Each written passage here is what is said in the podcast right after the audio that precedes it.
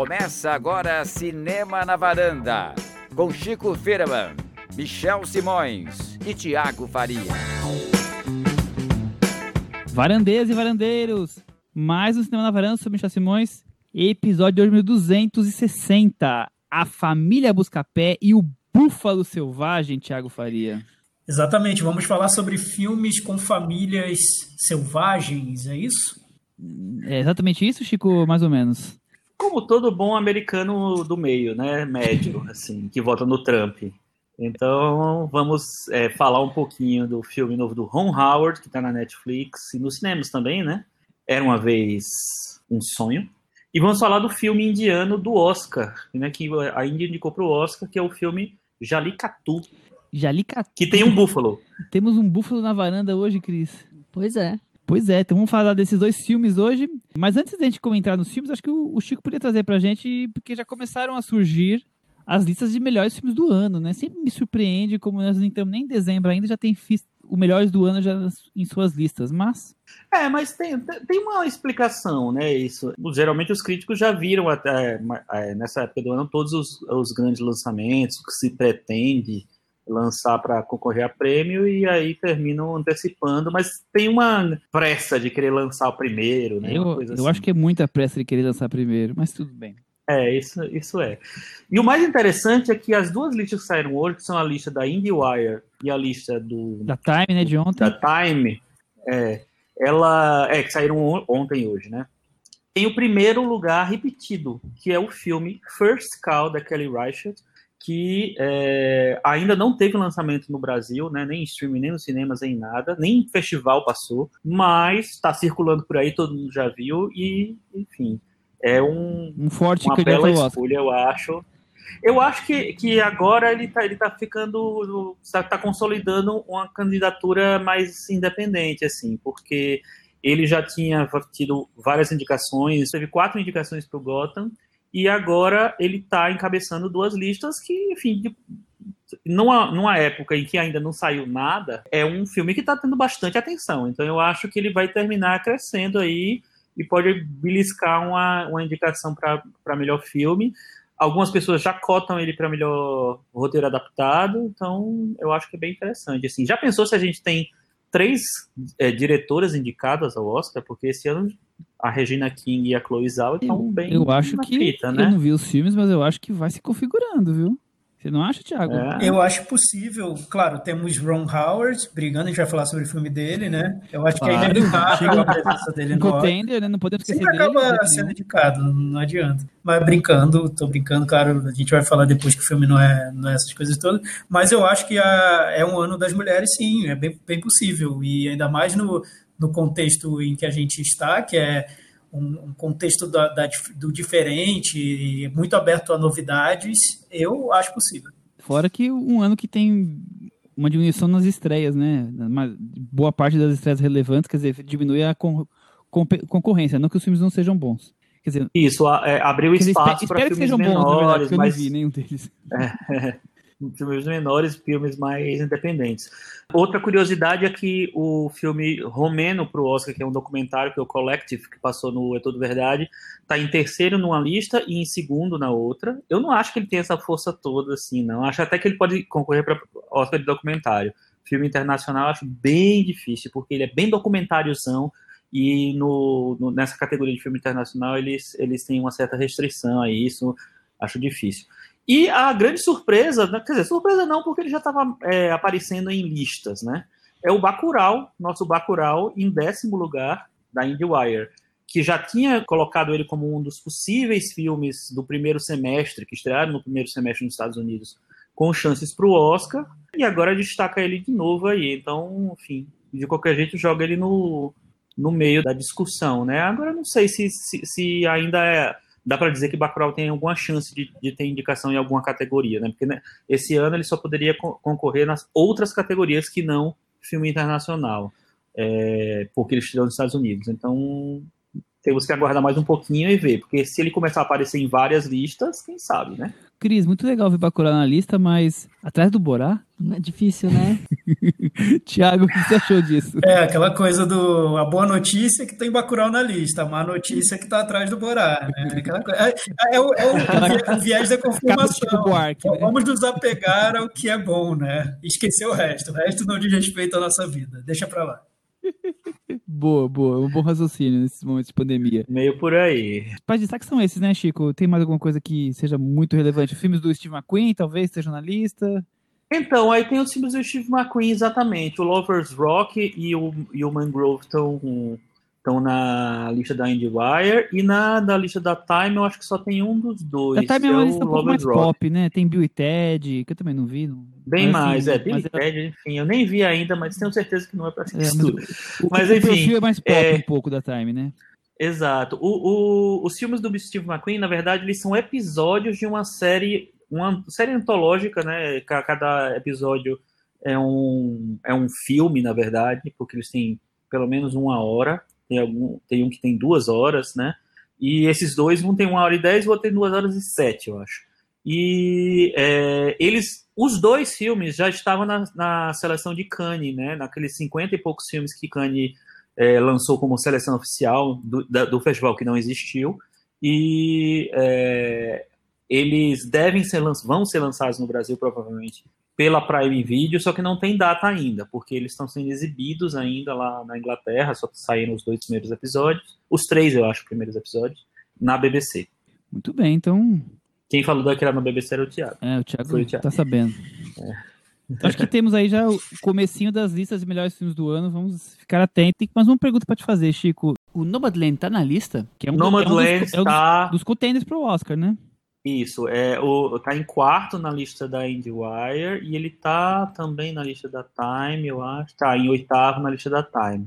É, é interessante porque os principais filmes cotados pro, pro Oscar esse ano, é, eles ou não aparecem ou aparecem em outras posições tal. Na lista da Time tem o Chicago Seven, que a gente já falou aqui, tem o Nomadland e só.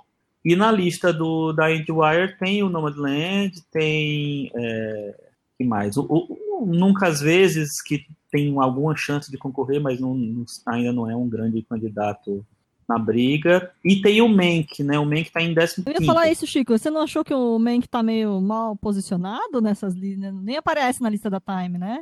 Eu fiquei surpresa. Achei é... que ele ia estar tá mais bem cotado nessas listas. É, eu também achei, Cris, mas, mas a IndieWire não, não me espanta tanto porque eles querem se fazer umas listas mais cabecinhas mesmo, mais. Mas carinha, carinha de festival só. IndieWire. Né? É, exatamente. É, IndieWire, né?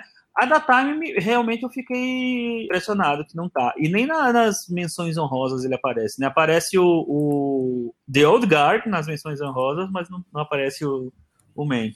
Então, não sei, não, não, não, entendi direito, não. Vamos ver. Porque ele foi muito bem recebido, né? Quando ele, foi, quando ele estreou. Quando estreou, não, quando ele, ele foi visto pela primeira vez pela, né? pela crítica. É. Mas, vamos ver. É isso aí. Então vamos aguardar as próximas listas e os próximos filmes.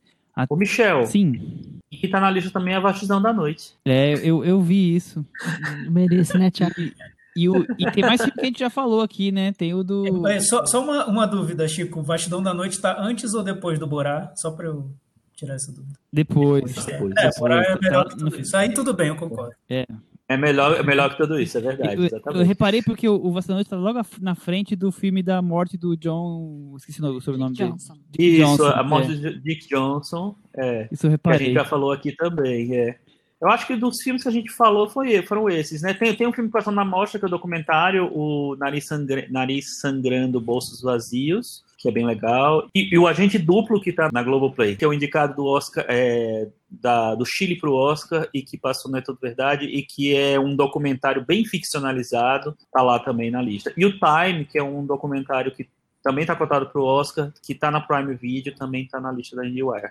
E o Nunca, às vezes, também, que tá em quinto. Bom, eu acho que esses são, são os mais, mais cotadinhos. Esses 50 são os mais cotadinhos. Não, os mais cotadinhos, na verdade, não. São, são, são, os que ou estão disponíveis ou a gente já falou. Muito bem.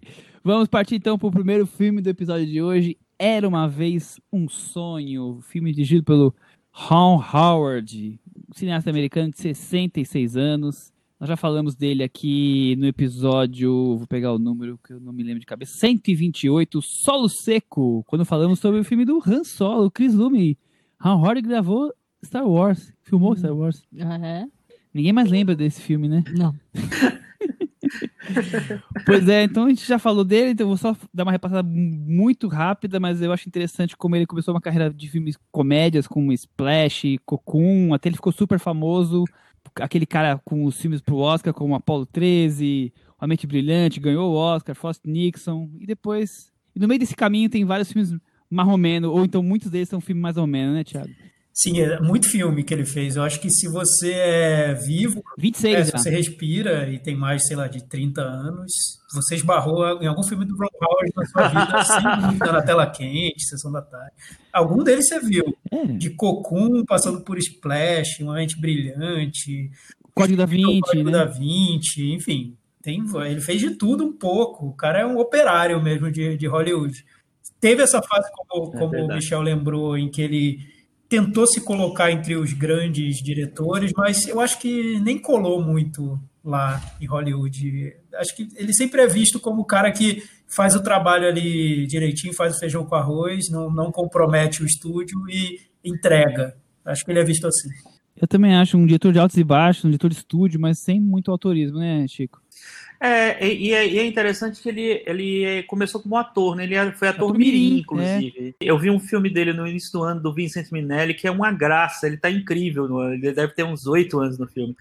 E ele virou ator adolescente também, e ainda adolescente ele começou a namorar com essa função da, da direção, ele queria realmente ser diretor e migrou para isso, assim. Eu acho que quando ele é menos, prete- me- menos pretencioso, né, como Cocoon e como, sei lá, alguns filmes do início da carreira dele, eu acho que ele, que ele flui um pouco melhor e tal, talvez. Mas depois, quando ele tenta fazer grandes filmes, se complica um pouco, eu acho. Bom, sinopse.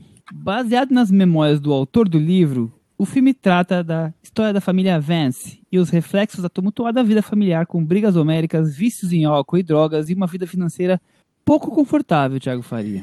Você falou, Michel, sobre essa história da despretensão do Ron Howard, e eu, assistindo ao filme, imaginei que se tratasse do filme mais despretensioso dele, um filme que ele pegou de encomenda e fez, porque eu não vi grandes ambições no filme. Claro, tem atrizes muito conhecidas e talvez o filme tivesse essa, essa intenção de cavar indicações ao Oscar, mas não vi um grande projeto. E lendo as entrevistas com o Ron Howard, eu percebi que para ele é um filme pessoal. Ele diz que viu muito da infância dele, da maneira como ele foi criado, a família dele.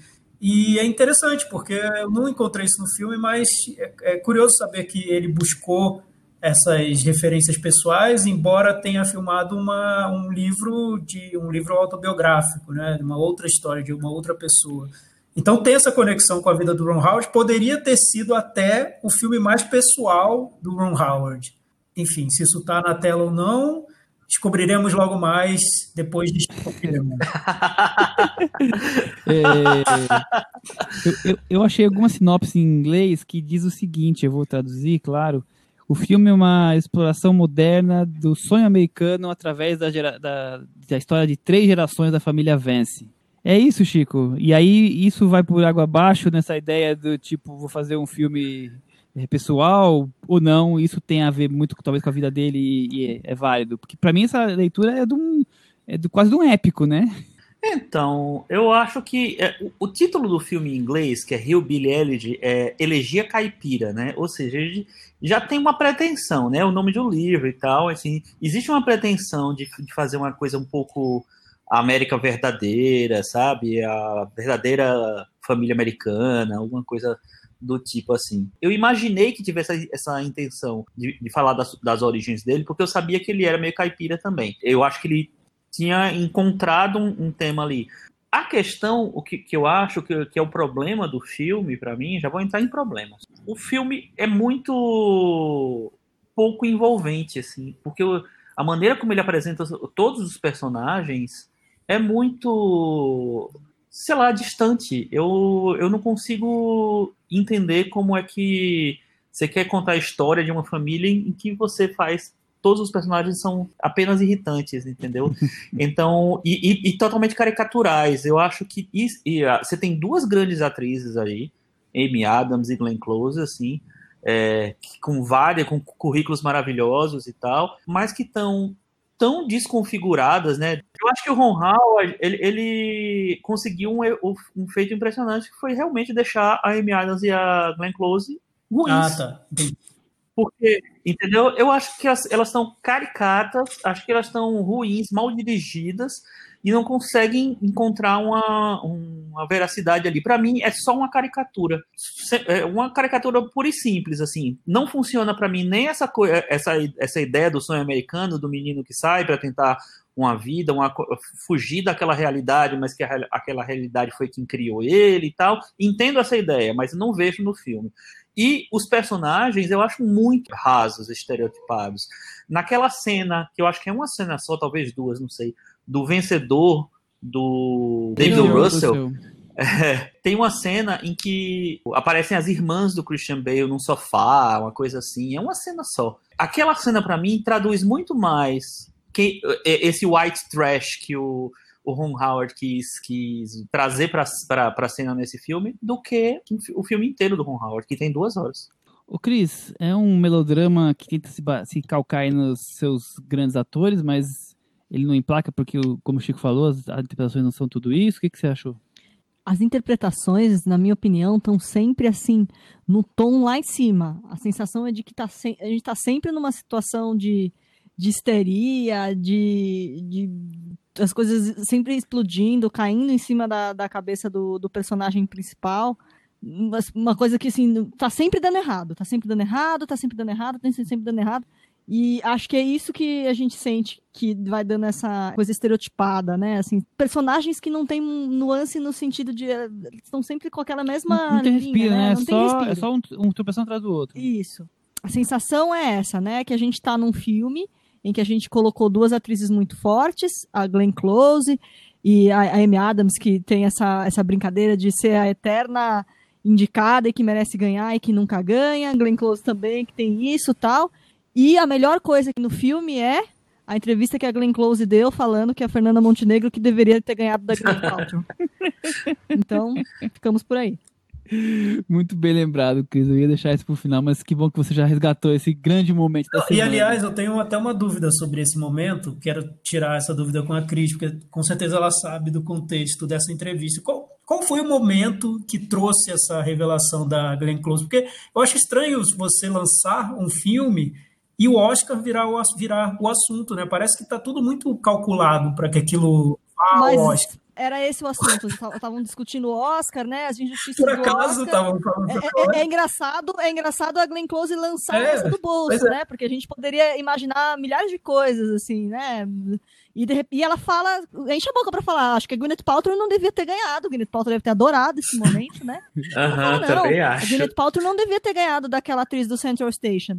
Ela saca essa no meio da entrevista. elas estão falando essa coisa da, do Oscar ser injusto, do Oscar não, não, ser, não ser óbvio. Não né? ter dado Oscar para ela. É, não ter dado Oscar para ela. Tudo bem. É, é, engraçado já saírem numa campanha pro Oscar antes mesmo do lançamento do filme, né?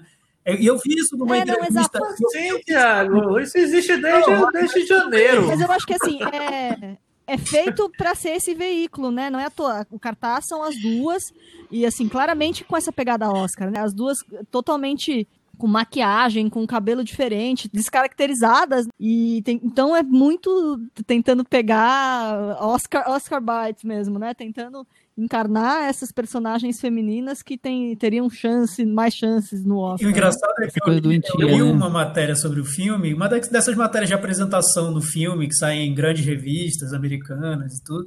E na matéria estão falando sobre a construção da trama e entrevistam o autor do livro, né? E o autor do livro tem um trecho lá da matéria que ele fala: Eu vi a, eu vi a Glenn Close interpretando a minha avó e falei: se você não ganhar o Oscar por essa personagem, eu vou lá na academia e bato. Então, sabe? Já começou a campanha, ninguém nem viu o filme, ninguém sabe se ela tá bem e vamos ter que dar o Oscar já para ela, é meio que obrigatório, estão colocando uma arma na nossa cabeça, é isso? Essa coisa que fazem um filme para ganhar prêmio ou para algum alguma meta específica e não se que, a, que ganhar o Oscar ou essa meta seja a consequência, Sim. né? do bom Exatamente. filme que você fez. Quer dizer, a ideia já nasce nesse fim, e não você fez um grande filme e com isso ele acabou sendo reconhecido dessa forma. É, tá tudo torto, né? Gente, mas a, a, a indústria americana é assim. Ah, todos os filmes, inclusive os independentes, eles são pensados para isso. São pensados para pra, as categorias do Oscar. Se você entrar num, numa, num site que chama filme.netflixawards.com, eles têm os For Your Considerations é, para os prêmios, ou seja, são as, as, as é, sugestões que o estúdio dá, que a distribuidora dá, para cada categoria, inclusive. Então, esse filme está sendo oferecido para os prêmios. Em melhor filme, melhor diretor, melhor roteiro adaptado, melhor ator, melhor atriz, melhor ator coadjuvante, dois, melhor atriz coadjuvante, três, é, fotografia, todas as categorias. Maravilha. Todas. Ele já, já Perfeito, você acabou com minhas é... ilusões, minhas esperanças. Me despeço agora do podcast, deixo com vocês. E assim, se, se, esse filme que a gente vai falar agora é uma oferenda, eu só tenho que dizer volte para o mar, né? Oferenda. É, não dá, né? E, e Chico, só, só falando especificamente sobre esse filme, já que a gente tocou no assunto Oscar, ele está convencendo a academia ou não? Não, não, é, academia a gente não sabe ainda, mas o, ele foi muito mal recebido. E os filmes que são muito mal recebidos, eles já começam a ser totalmente excluídos do Oscar. É, filmes que são, é, são têm a recepção morna já saem, ainda mais os que têm os que têm a recepção ruim. E ele está com 39 no, no Metacritic, ele de, de 100 ele tem 39. Tá, já está no vermelhinho, inclusive. Ele estava cotado anteriormente para aparecer em atriz, em atriz coadjuvante, talvez em roteiro adaptado e mais algumas outras categorias. Maquiagem é uma possibilidade também e tal. Ele não estava aparecendo nas listas de melhor filme, estava aparecendo na, na, na, na segunda é, fornada é, porque já existiam vários filmes da Netflix e que as pessoas sabiam que eles iam ser as principais apostas, que era o Mank, que era o Chicago Seven, que era o, o do Chadwick Boseman e tal. E tem, e tem, até o do Spike Lee. Quando ele estreou e começou a... e, e as críticas foram totalmente negativas, todo mundo sumiu. A única que ainda tem aparece ter parece ter alguma chance é a Glenn Close, porque eu acho que muito por conta da história dela e da derrota recente, né, para pelo a, a esposa, mas no geral eu acho que ele não tem muito caminho no Oscar não. Muito bem, vamos aguardar como é que vai ser ele no Oscar. Mas voltando ao filme, então temos essa vida de, em família, né? Super difícil, vida complicada, família sempre em pé de guerra, essas atrizes aí é, interpretando ou talvez, como é que eu vou dizer, tentando copiar as personagens os personagens reais, né? Então, depois tem aquelas cenas que você pode ver como é que são os personagens na vida real, como o Chico adora ver, e aí você pode comparar como elas, como, como elas imitaram perfeitamente, né? E fica sempre essa coisa que isso é uma interpretação ou é uma imitação, né? Por outro lado, uhum. tem essa questão que o filme traz, e, e aí é um tema que acho que sempre vale trazer à tona, que é essa coisa da dependência de drogas, né? E e viver em família com isso, como lidar. Só que, por, mas por outro lado, o filme usa todos os seus dramas, na minha opinião, usando aquela cartilha mais emoção barata possível imaginar. Então, desde das cenas edificantes até a trilha sonora, nas, nos momentos mais dramáticos, quer dizer, é todos os elementos possíveis e imaginários para você vender de maneira mais barata as emoções possíveis e assim tentar fazer algum diálogo com um público maior. Então, é, para mim, o problema tá todo aí no filme.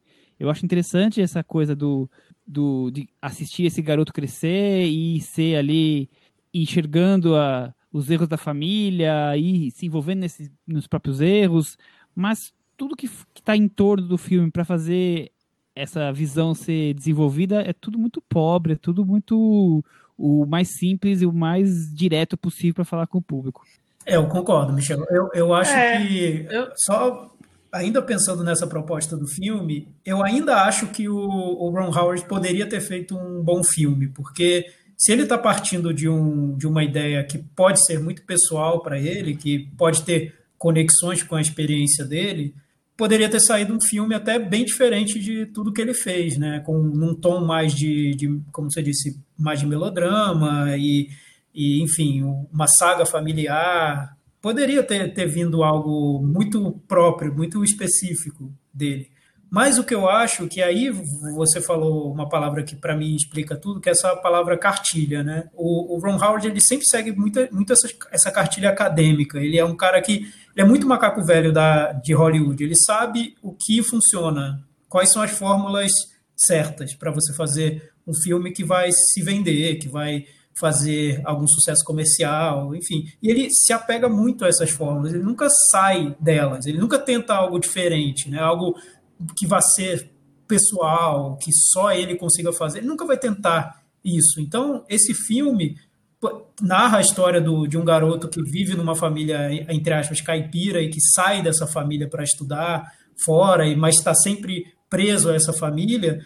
Mas aí, para começar, ele já pensa num roteiro que possa ganhar o Oscar de melhor roteiro. Ele chamou a Vanessa Taylor, que é a roteirista da Forma da Água, e é um roteiro todo de zigue-zague no tempo, todo entrecortado, mostrando passado, presente, o garoto na infância, o garoto agora no, na, na, idade adulta, volta, enfim, a, a, trama principal se passa praticamente num, numa, num dia só, mas é, a, alinhando vários períodos de tempo. É tudo tão engenhoso, mas de uma maneira que me parece tão mecânica, que eu acho que o filme perde toda essa espontaneidade que talvez o Ron Howard tivesse pensado em alcançar no início do projeto.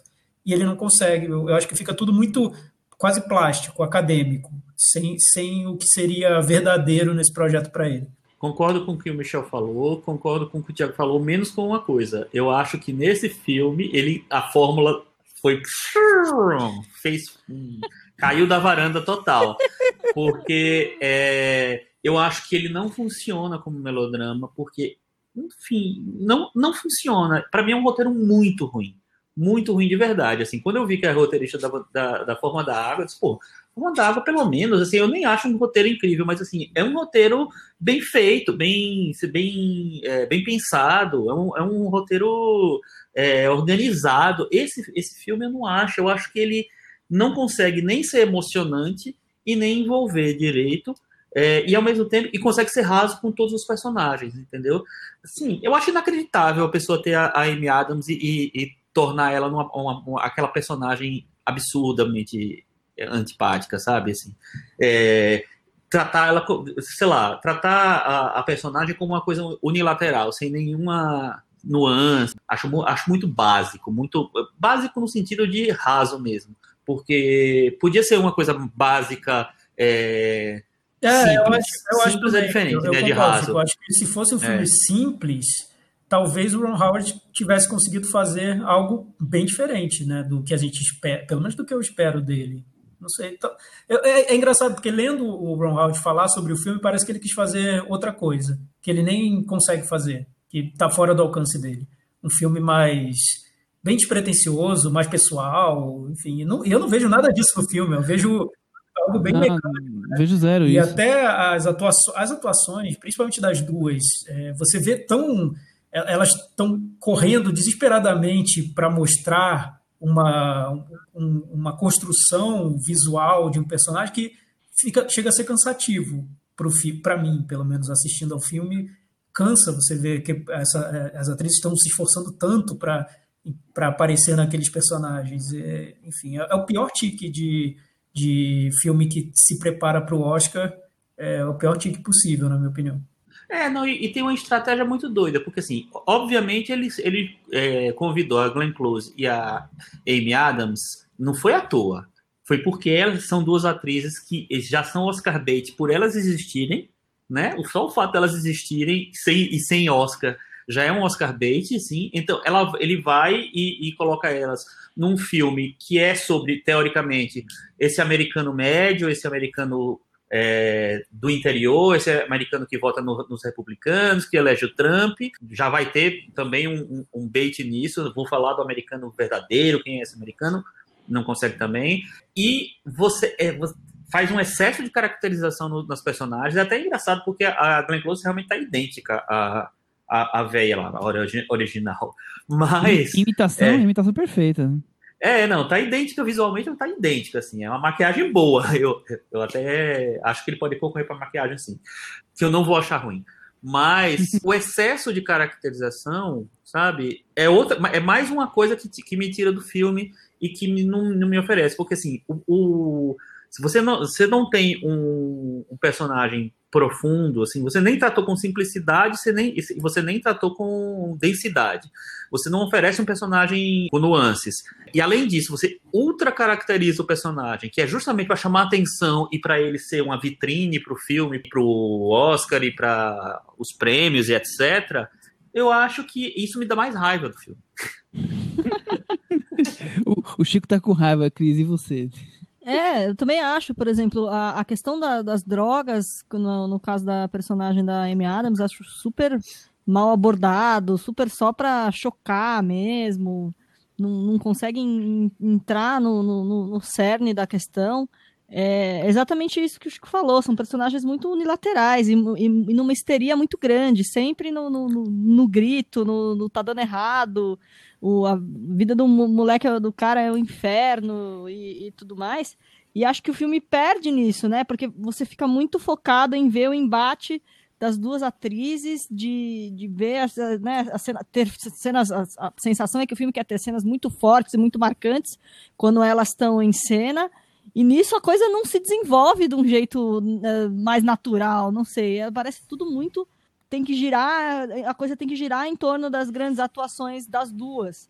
Então eu vou sentindo que a coisa não acontece com uma. não, não flui de um jeito interessante. Eu concordo 100% com todos vocês. Eu ainda, ainda me pego num miolinho do filme ali que eu vou dizer que tem um mínimo de interesse que é na a, fase do a fase do filme mais avó neto ali é um melodrama barato que eu ainda até até me envolvo Quando ali. a gente tem um ensaio de tentar mostrar um outro lado da personagem da Exatamente, né? por acaso é isso aí mesmo. É quando quando tem-se um, um, algo mais além do simplesmente é, vamos fazer uma cena atrás da outra. Mas é dura pouco exatamente. Não, não dá para falar, não dá para falar que é uma parte elogiosa do filme, mas é, é o pouco que me, que me interessa mais. Já Emiadas, então, gente, eu não conseguia nem ver a Emiadas ali. É, e eu acho que é o filme que prejudica ela. Chico. Isso que você, que você sentiu aí, eu, eu acho que existe para mim uma cena que eu, eu senti isso, que é a cena em que tem a polícia, eles chamam a polícia e depois chegam os parentes e tal, em que tem esse, esse contato de, do, neto-avó, só que eu prefiro, eu acho ainda mais legal o, o contato irmão e irmã. Esse eu acho é legal, porque assim, putz, eles podiam ter explorado aquilo ali. Tem uma, tem uma, uma energia ali, sabe? Dois adolescentes que estão descobrindo a vida e só tem um ao outro para se apoiar. Então, eu acho, sabe, com a situação difícil, com a mãe que tem, com a situação que vivem e tal, teve um momento de um abraço ali que eu acho assim, puxa, aí vai, vai ser legal. Ele joga fora, não tem nada mais. É, é porque é aquela coisa do tipo, o livro deve ter tantas passagens ali que, que o próprio autor acha importantes que estarem ser colocadas, que o, vai, vai ocupando o espaço do filme com todas essas situações e sobra pouco espaço para construir um filme que seja é, realmente interessante em todos os seus aspectos, né? Quer dizer, ele tem que cortar esse momento porque ele tem que contar que ela também aconteceu tal coisa, e com Mina aconteceu tal coisa, sabe? E aí tem que resgatar a história do avô, e aí assim vai. E, e com isso são tantos fatos, fatos, fatos, que estamos com um monte de fatos jogados na tela, com os atores lá tentando fazer as suas imitações e, e pouco que se constrói realmente como um, um, cinema ali, como um filme. Michel, já que você falou sobre um ponto que você gosta do filme, eu vou falar sobre um que eu gosto também. Porque imagina, coitada da, da minha mãe, da minha avó, que vão ouvir esse podcast e vão, vão detestar nossos comentários, porque com certeza vai ter um público que vai gostar muito desse filme, tenho certeza. Super, Mas, enfim, um, um, ponto que eu gosto do filme é, tem mais a ver com trama aqui, com, com realização, é essa ideia de mostrar um personagem que viveu naquele mundo do interior americano e que saiu desse mundo, então ele consegue ter um distanciamento, mas ele está preso àquela realidade, então ele precisa voltar. Ele, tá, ele tem que voltar, tá, tá ligado. Eu gosto o dessa, chama, dessa né? ideia e eu acho que o filme poderia ter realizado isso de uma maneira mais digna, mas é interessante para mim. Eu, eu acho interessante a ideia. E, e aí eu vejo que um problema do filme, na minha opinião, é que tem um desnível muito grande no tom das interpretações, porque o filho ele está num tom realista do, a interpretação do personagem, a namorada dele também a realidade Exato. dele também. Então, quando ele volta lá para o interior, parece que ele caiu no Minha Mãe é uma Peça, né? Ele caiu num filme super caricato. Então, assim, tá estranho, né?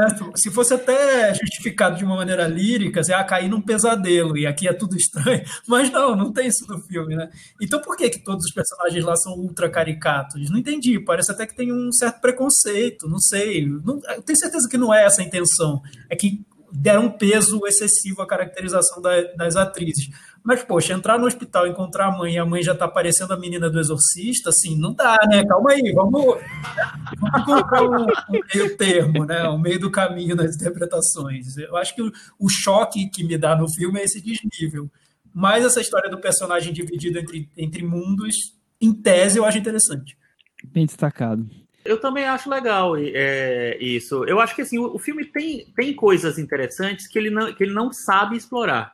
Ele não consegue explorar. Ele, ele poderia ter é, perseguido vários pontos várias, e, várias, vários caminhos que termina, ele, ele termina jogando fora. Assim.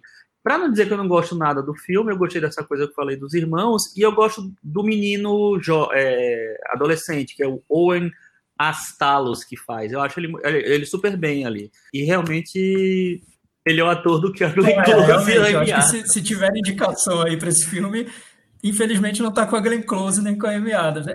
Mas o, o, o, projeto com certeza foi esse vendido para a Netflix. Olha, vamos emplacar duas Óbvio. vitórias de duas injustiçadas ao mesmo tempo. Comprem esse filme. É, é bem por aí mesmo. Chico, vamos pro Meta Varanda? Vamos. E aí? Eu vou, eu vou dar nota 3. 3? É. Cris, eu vou dar nota 3,5. Olha. Respira, respira. Tá acabando de respira. Não, eu ia falar que era uma vez um sonho, é o oposto. Não virou realidade. filme, né? O começo de um sonho deu tudo errado, né? Não é deu tudo certo, deu tudo errado. O sonho Eu vou acabou. dar, eu vou dar 3,5 também. Aliás, Já aliás genial esse português, né? aí. Porque é, é a ideia totalmente oportunista. Era uma vez um sonho, é um conto de fadas e é um sonho. é. Ao, ao contrário, ao quadrado, né? amor, né? Era uma Não, vez um sonho de amor. Eu acho, Faltou amor. Eu acho que vocês não entenderam. Tem uma, uma coisa sarcástica aí. Ele entendeu que era, era um filme, a pessoa que traduziu entendeu que era um filme sobre o sonho americano. E aí, esse, só que não deu certo esse filme sobre o sonho americano. Era uma vez um sonho, entendeu? Ou era uma vez um sonho de ganhar o Oscar, era uma vez um sonho de, sei lá, enfim, tem várias, Ah, várias possibilidades. Vamos lá, vamos lá. sonho Vamos americano. terminar. Tá, eu vou dar nota 4. Nota 4. Com essas notas, era uma vez um sonho, ficou Cris com 35 no Metavaranda e derrubou, foi Green Close, Amy Adams, foi o menino, foi todo mundo lá pra baixo. Teve escapatória. Não foi dessa vez o, o É, Howard, eu viu? só acho um absurdo porque a. Fernanda Montenegro merecia aquele prêmio. Enfim, só digo isso. Só, só tinha que dizer isso em algum momento. Bom, saímos do, do, do mundo caipira americano e vamos agora para uma vila rural na Índia, Jalikatu, filme dirigido pelo Lijo José Perisseri, eu sei lá como é que é a pronúncia, me desculpe. Ele deve com certeza ouvir o podcast toda semana e vai me mandar depois uma mensagem corrigindo a, a pronúncia do nome dele. Um indiano de 42 anos. é, fui pesquisar um pouquinho sobre ele, é o sétimo filme dele. Eu nunca tinha ouvido falar dele, mas eu vi, vi que ele tem histórias muito não lineares e muito focado em cenas de violência. Mas o mais interessante que eu aprendi, ele fez, ele fez um filme numa. é, ele, ele é de uma região no sul da Índia chamada Kerala, é, e é uma região onde se fala Malayala. E o Malayala é a quarta maior indústria de cinema na Índia e é chamado de Mollywood. Então, pra quem achava que só tinha Hollywood, Bollywood e Nollywood, também tem o Mollywood, com essa indústria específica do cinema indiano, Chico Filho. Você que vê filme de todos os países, todas as na- nacionalidades, tá completando o seu War. Agora você pode completar Kerala também, como estado da Índia, no seu War dos filmes vistos. É, eu, eu, eu- quando eu acabar os, os países, eu vou dividir Pros os estados. estados, né? Ficar mais Estados legal. e regiões. Mas é bem. engraçado isso da Índia, porque a Índia tem. A Índia fala sei lá, 400 línguas tem, são faladas na Índia. Obviamente tem, tem as principais etnias. E a indústria é muito dividida porque as pessoas querem ver filmes que falados nas línguas deles, né? Então, por exemplo, em vez de ter um Oscar lá, tem tipo uns um, um seis ou sete Oscars diferentes lá um para cada língua, e depois tem um nacional que meio que junta tudo e etc. Eu estava vendo as notícias quando saiu que o Jallikattu era o representante da Índia. Foi uma polêmica, primeiro porque o favorito era o The Disciple, que ganhou o prêmio em Veneza. O Jallikattu estava sendo falado assim, filme falado em malayalo foi o indicado da Índia. Eu achei um pouco diferente assim o jeito de, de de apresentar o, o, indicado. acho que não foi, não era, não, não, foi bem o que eles queriam ou esperavam, muita gente, entendeu? Hum. É, então tem uma tem vez situação. Já que, terceira vez que indica um filme falado em Malayalam lá. Ó, tá vendo? Tá vendo só? Teve o Guru e o Adam. Adam, sei lá como é que fala o outro. Adamite Manca. Agora vai ter que falar, não quero saber. Adamite Manca. Não, já, mas, mas a terceira vez que a Índia indica um filme que para pro Oscar, mas não chegou a ser indicado ao Oscar, né? Pelo que eu li, só indicaram isso, três isso, vezes isso, filmes indianos. É, exatamente. Né? A escolha da Índia, né? Mas não, não que isso tenha gerado depois uma indicação oficial. É, vamos para sinopse ou o Chico tem o Thiago tem alguma coisa Não, só tenho a comentar que eu, eu achei muito indiano. boa essa ideia. Eu não conhecia essa história dos vários prêmios né, para filmes indianos. Eu acho muito boa essa ideia e eu queria uma premiação específica para o melhor podcast de cinema gravado numa varanda. é uma boa ideia, gostei. Será achei, que é... seremos indicados? Será? Tomara. Eu, olha, eu acho que pode ser, hein?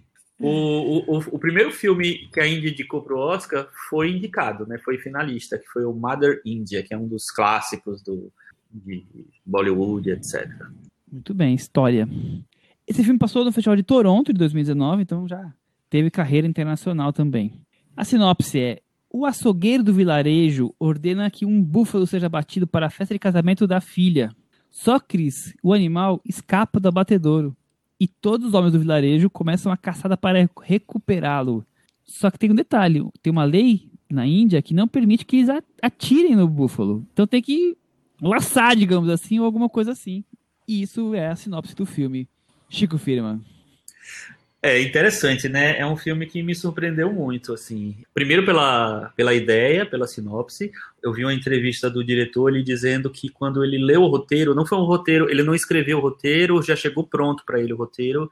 Ele se apaixonou pela ideia do, do filme. E é interessante como ele consegue, a partir desse, dessa, dessa cena e dessa, desse acontecimento tão específico, falar sobre a natureza do homem, né? É que eu acho que é a, a ideia que ele, que ele tenta fazer, falar mostrando como uma coisa desencadeia a outra e vai revelando a verdadeira natureza do homem. Tem muito filme que tenta fazer isso, mas eu acho que os caminhos que ele segue são mais interessantes e são mais bem resolvidos. É, é isso, Thiago? Um filme que aparentemente é, sempre, é simplesmente um grupo querendo caçar um animal, mas na verdade você está conseguindo trazer outros temas, outras maneiras, como essa coisa. Ah, pode ser. O que eu acho que o frescor desse filme, ele foi exibido em Toronto, né? Ele tem, ele tem um, um ar de, de filme de festival, né? Apesar de não ter sido exibido nos festivais daqui, não sei porquê, poderia ter sido exibido na, na Mostra de São Paulo.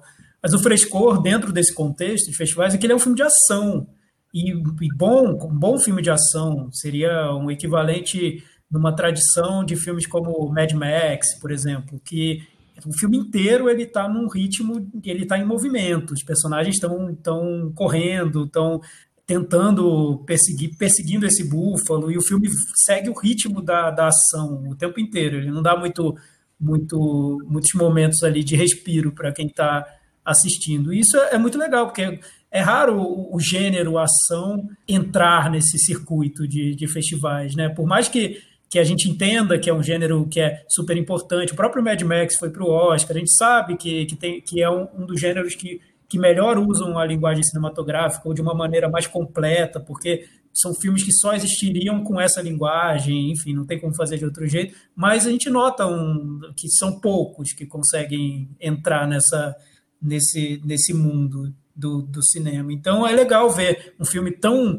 centrado na ação. Eu até acho que o roteiro é secundário, até todas essas discussões que ele traz, que são interessantes, né? Apesar de que a gente já viu em vários filmes de ação também, a ação brutal, vai revelando o lado primitivo dos personagens. O que me impressiona mais nesse filme de cara é a maneira como ele é construído.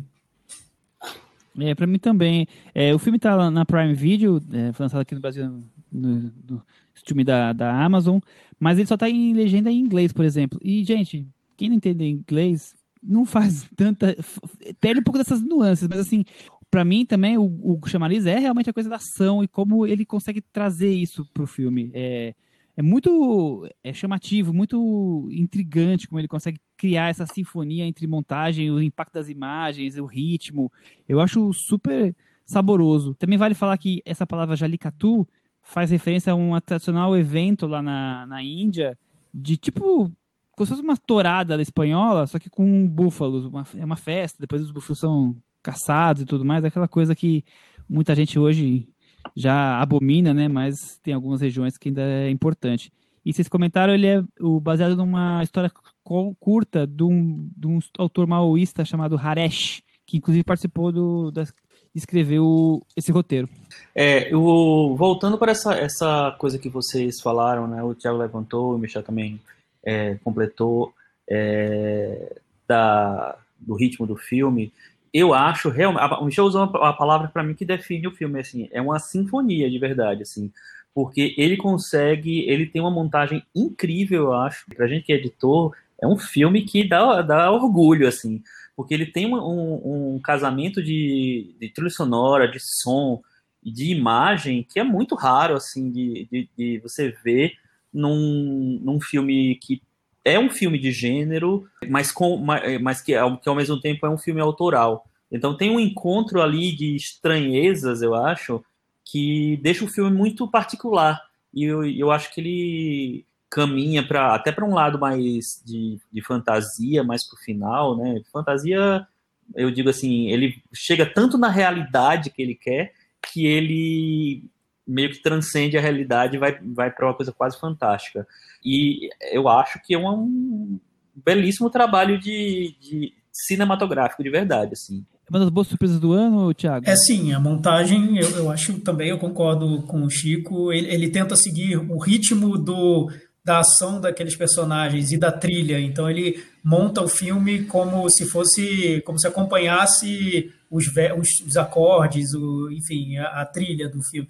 Me lembrou é, até alguns pontos ali, principalmente do começo das primeiras cenas do Cidade de Deus, até que faz isso também. Cidade de Deus você tem o personagem com uma faca, a faca bate, a, o, a cena corta e aí tem um personagem correndo e depois volta e a trilha está muito casada com, a, com uma montagem muito ágil era de um momento específico do cinema, não foi só o Cidade de Deus que fez isso na época, tinha vários outros filmes, o próprio Guy Ritchie fazia muito isso.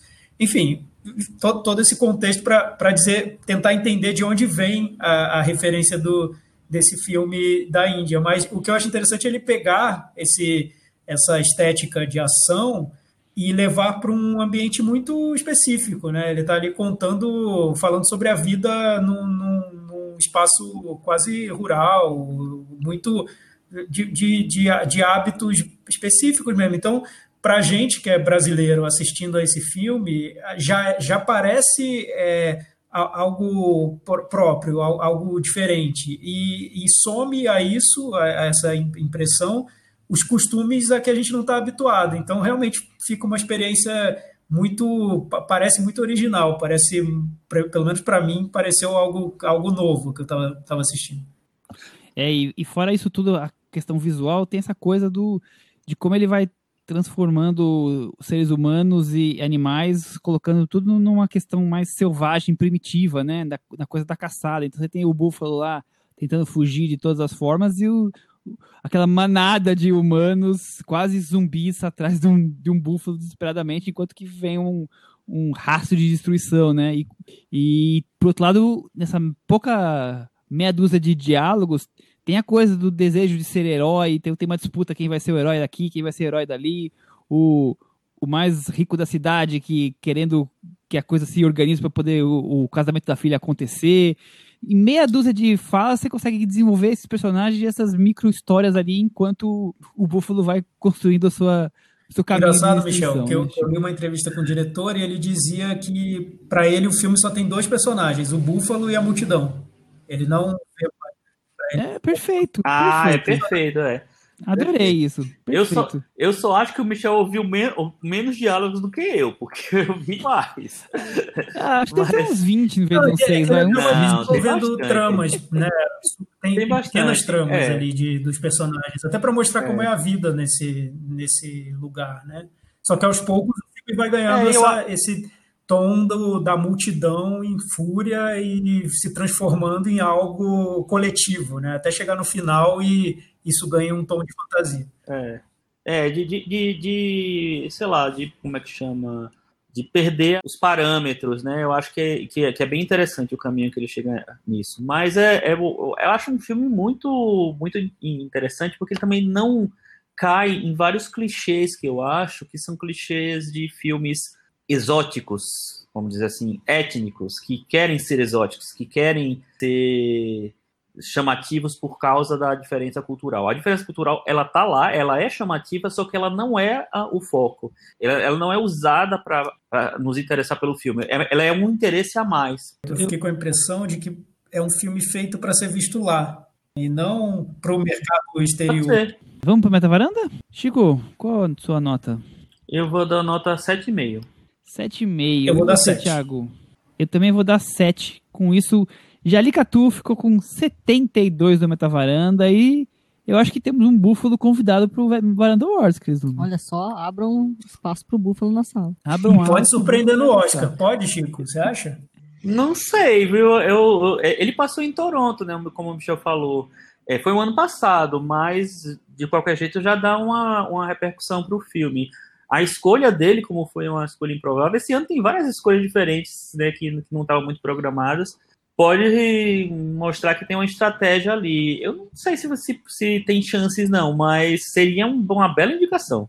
Vamos então para o nosso momento Belas Artes à la carte, nosso parceiro aqui, o serviço de streaming focado em sistema alternativo, que tem um cardápio de filmes clássicos, cultos, também alguns lançamentos recentes, assinatura de R$ 9,90. E todas as semanas estamos aqui destacando um dos filmes que recomendamos desse cardápio do à la carte. Tiago Faria, qual é o filme da semana e por que assistir? Antes do Chico, né, que vai explicar pra gente por que a gente vai assistir esse filme. Eu não vou explicar nada. Não vem não que ele foi, ele foi escolhido em sua homenagem? hoje, Thiago. Vem não. Você é, É, o filme é o. Abemos Papam, do Nani Moretti. A gente geralmente traz filmes mais é, bem mais antigos que o Abemos Papam para o Belas Artes à la carte. Então, eu acho que o Abemos Papam ele pode provocar um pouco mais de discussão. Deve ter gente que não gosta, ou que vai assistir e não vai achar tão, tão bom. Tá?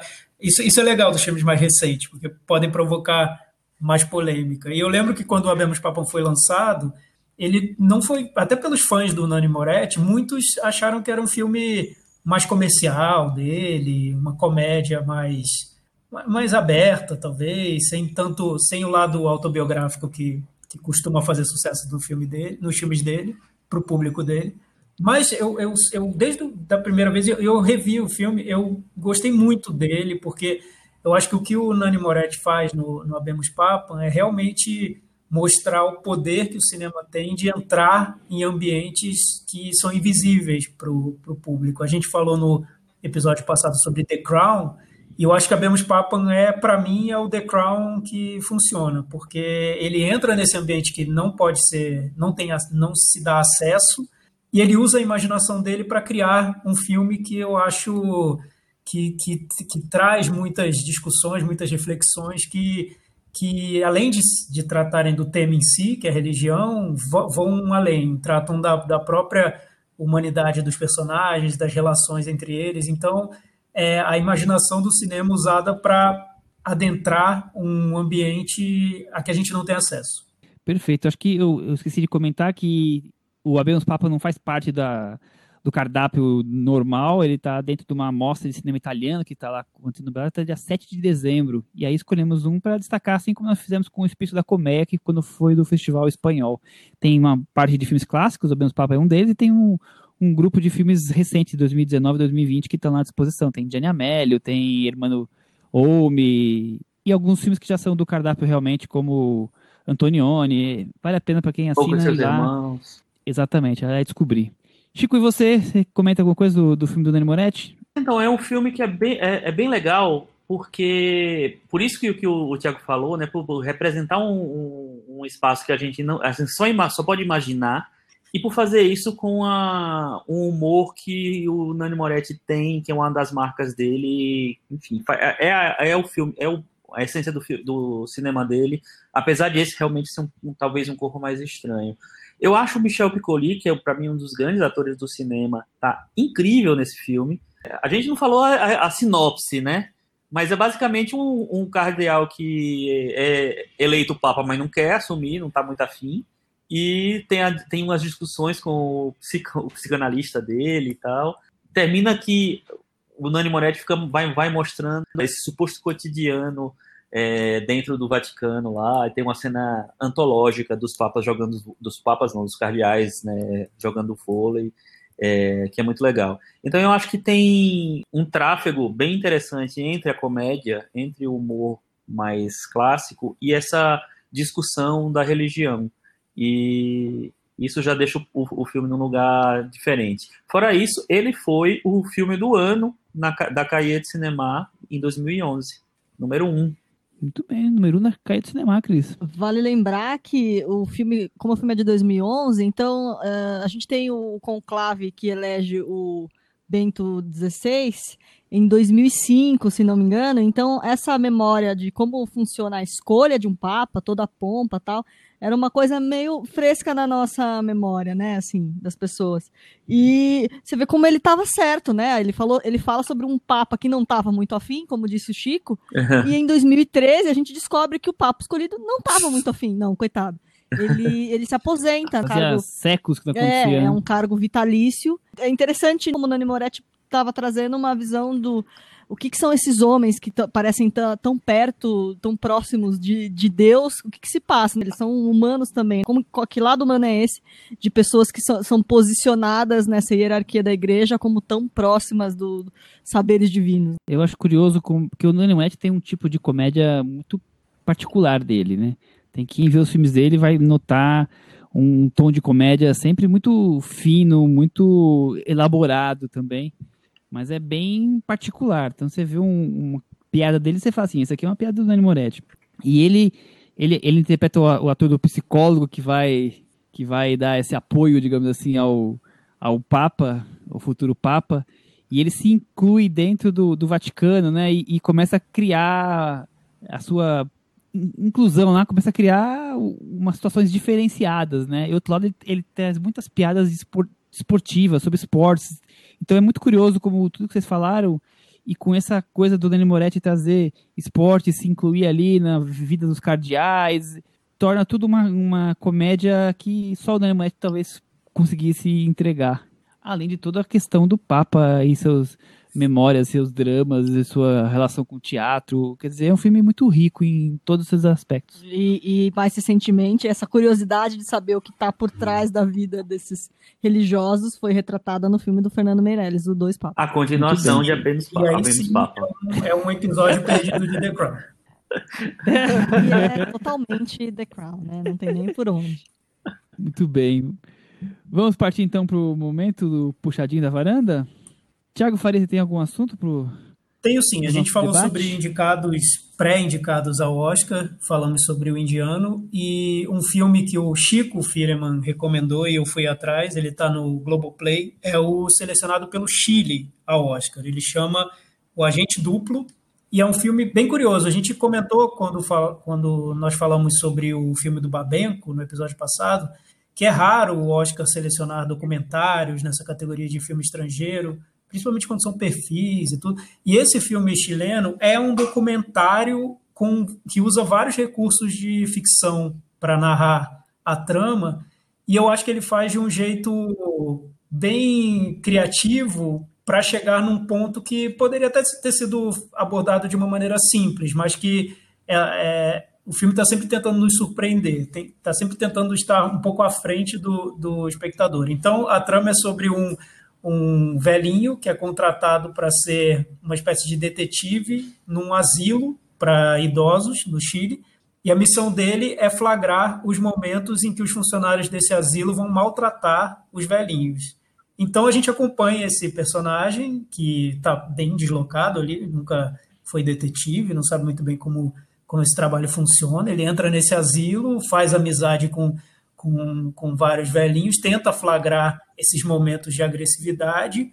E o resultado dessa investigação desse personagem, essa investigação meio desengonçada ali, dif diferente, é o filme em si. E tem, traz, traz resultados que nos surpreendem. Então, a estrutura pode até parecer um pouco um truque, e no, no fim das contas não deixa de ser, né?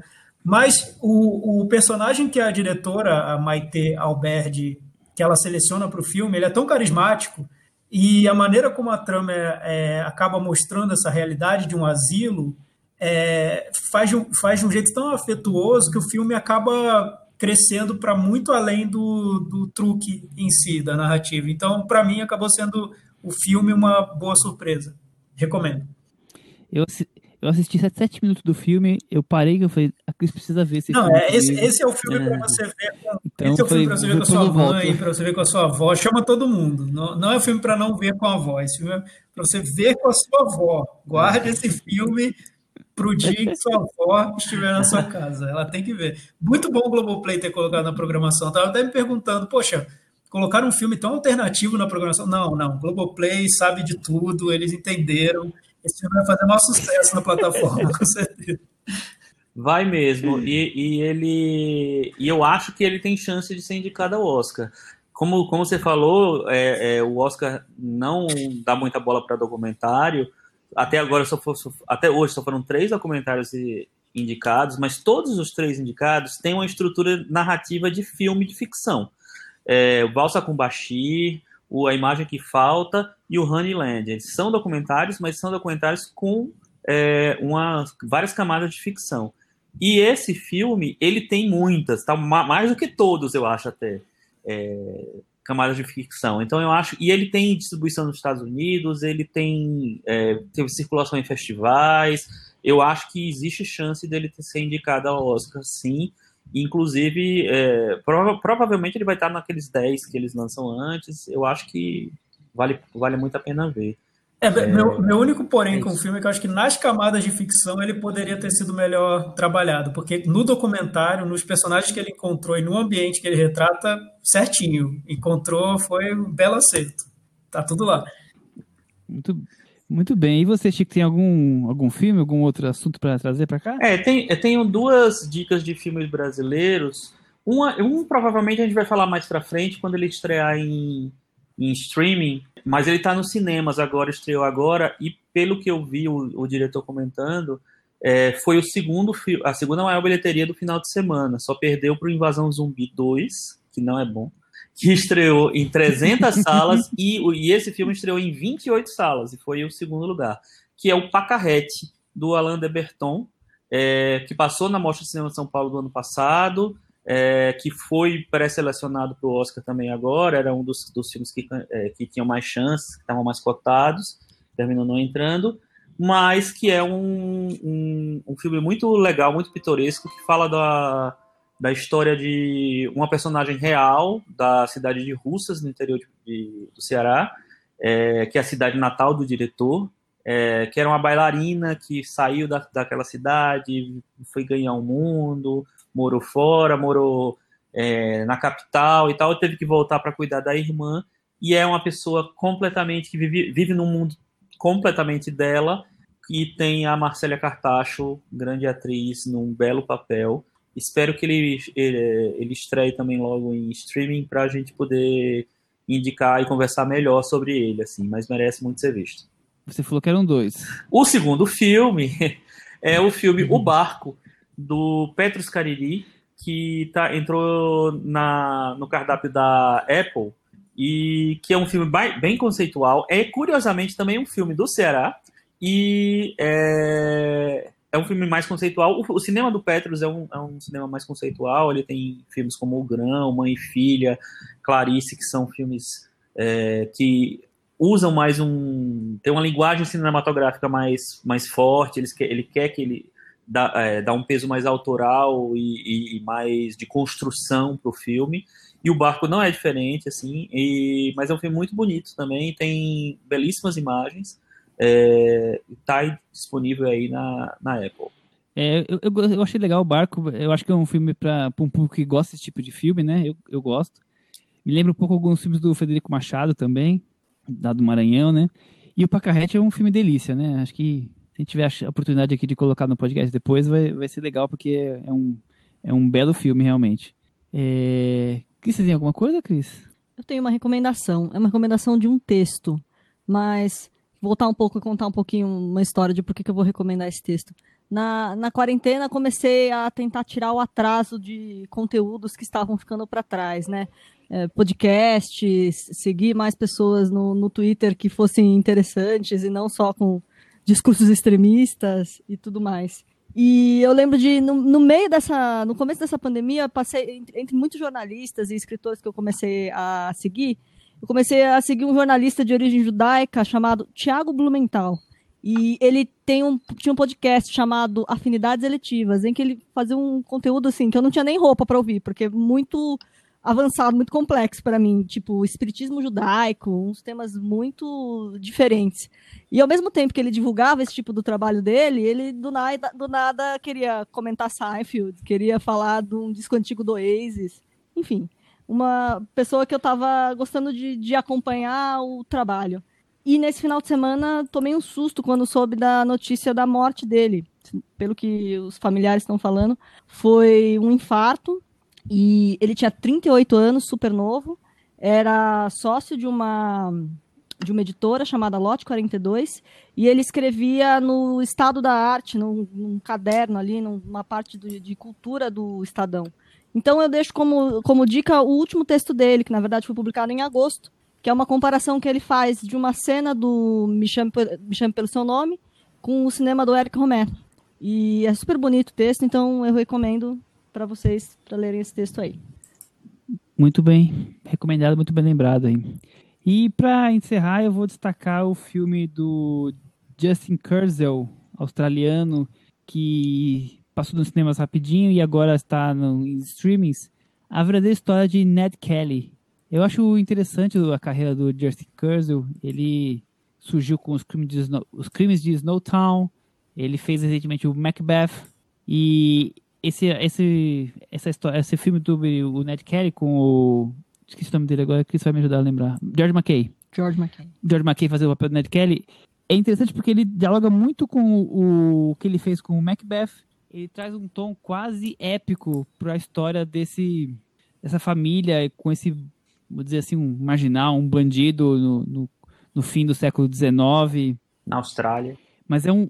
Na Austrália, exatamente. É uma, é uma coisa assim, meio visceral, é aquela, aquela coisa de, de você sentir o suor e sangue e, e toda a vibração que o, que o Ned Kelly pode colocar ali no, com o George McKay assumindo esse personagem tão é, vívido, intenso é, é um cinema de emoções, é um cinema que, que foge dos enquadramentos comuns, que foge das, da fotografia com as cores normais. É, é um cinema diferente, inusitado. Eu não acho o melhor filme do ano, mas eu acho que é um filme bem interessante, que vale a pena ser visto, que tem vários pontos aqui que, que vão além do, do cinema normal, do simples contar uma história. Que você também viu, né? Vi, eu gosto também do filme, Michel. Eu acho que ele tem um, um diferencial realmente. É, eu, eu, às vezes fico incomodado com, com o excesso de, de intenções que o, o Justin Kurzel tem no, nos filmes dele. O Macbeth foi assim também. Mas eu acho que ele usa, ele tem um domínio de técnica tão bom assim que, que sempre me faz, me deixa interessado é, nos filmes dele. E eu acho que ele, que ele é, tem bom gosto na fotografia. Essa fotografia que é muito colorida, que ele trabalha com muitos filtros ou com muitas paletas de cores, assim, ele, ela pode realmente ser uma, uma grande bobagem. Mas nesse, é, nos filmes do John Cazell, eu acho que ele tem um bom gosto para escolher, é, para saber o quanto dosar disso, e ele traz uma, uma, um trabalho bem interessante visualmente, assim. E fora isso, o George McKay eu acho muito bom ator, acho um ator que vai, vai vir com força nos próximos anos, deve dar pra gente umas belas interpretações. Ele é o, o ator do 1917 também. Imagino que ele apareça mais em, em mais coisas aí em breve. É, e uma curiosidade é o seguinte, assim, o, a história do Ned Kelly, ela já foi contada algumas vezes no cinema, é, australiano, inclusive, e o, o Mick Jagger já fez esse papel, e o primeiro longa-metragem da história de que se tem notícia, que hoje, inclusive, só, só tem uma, acho que seis ou oito minutos que sobraram dele, é um filme chamado The Adventures of Ned Kelly, de 1906, australiano também. Pois é, então o Ned Kelly tá aí desde 1900 nas telas do cinema. Vamos partir para a fase final então agora? Cantinho do ouvinte. Com o Tiago Faria.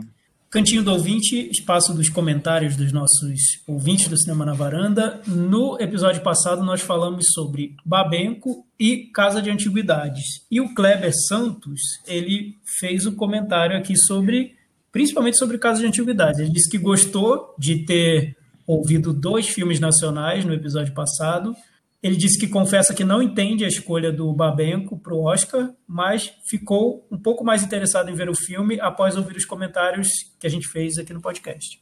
Já, Legal. sobre, casa de, já sobre Caso de Antiguidades, ele viu o filme e ele tem aqui um pequeno comentário sobre ele. Diz que é um filme bem irregular, que parece ter grande ambição, mas realmente se perde. Tem umas partes com alegorias muito diretas, quase didáticas, em outras, ele tenta ser mais plurissignificante, profundo, quase uma distopia, mas sem muito sucesso. Enfim, acho que o diretor não acertou a mão. Mas não entendi o comentário que a gente fez sobre ser um problema o fato do cineasta ser branco e o filme tocar no tema racismo, mesmo sem querer, segundo as informações que vocês deram sobre as intenções do diretor.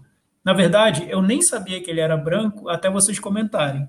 Acho perigoso esse caminho do só se pode falar sobre tal coisa quem pertence a um tal grupo. Acho mais rico discutir se alguém falou algo pertinente ou não sobre determinado tema, e aí dá para criticar esse filme. Então, esse é o comentário do Kleber. O que, que vocês acham sobre isso? Então, eu, eu falei isso.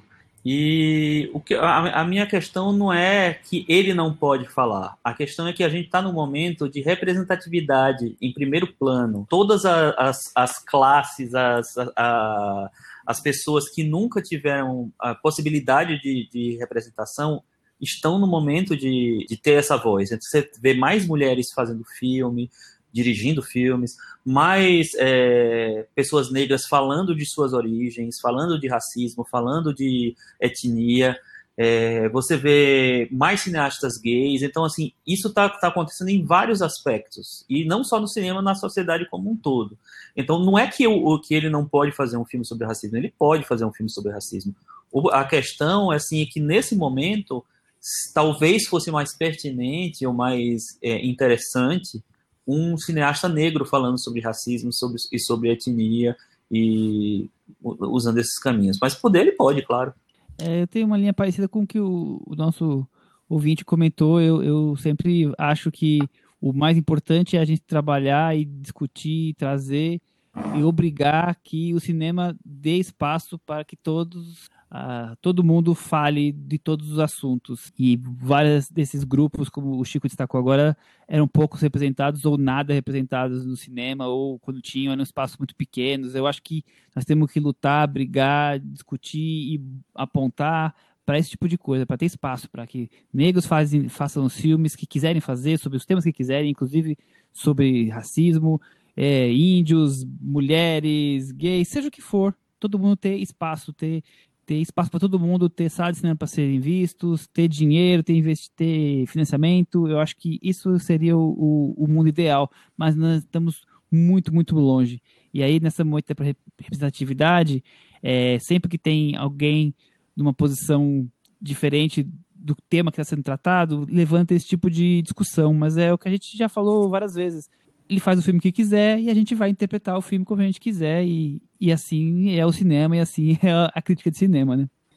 Sim, exatamente. Agora, tem um comentário aqui que eu achei bem curioso do Leonardo, que ele falou o seguinte: é, ele, primeiro ele perguntou onde ele pode ver os filmes, o do Babenco e o Caso de Antiguidades. O Babenco no cinema, o Caso de Antiguidades no cinema. A gente trouxe porque já passaram nos, é, por enquanto estão no cinema. Os outros eles já passaram nos festivais já, né, desde o ano passado ou deste ano, então a gente já achou que tinha bastante gente visto, e fora que eram dois filmes muito importantes por conta do Oscar, da escolha, então a gente acabou fazendo é, isso tudo, mas eu, eu acho que muito em breve os dois já estarão, estarão em streams, porque quase todos os filmes, principalmente brasileiros, estão lançando no cinema uma ou duas semanas, estão indo para os streams, estão é bem capaz que em alguns dias, o da, mais do Babenco, que é da Globo, quer dizer, a Globo é um dos envolvidos, a Globo Filmes, deve estar no Globoplay muito em breve. E ele fez um comentário para Cris, olha, Cris Lume é muito chique, só ela mesmo para em pleno 2020 me mandar um frenesi. É uma diva. Olha, Cris. Coisa meio, um, um, uma resenha meio vintage, né? Muito bom. É isso. Tem mais comentários, Michel? Não, não, hoje o Twitter é só coisinhas pequenininhas, não, nenhum comentário que a gente possa trazer para cá. Mandem mais comentários. Participem. É sempre bom vocês participarem e enriquecerem nosso podcast. Exato. Vamos encerrando? Vamos encerrando. Então, foi isso. Até semana que vem. Tchau. Tchau. Tchau. Tchau.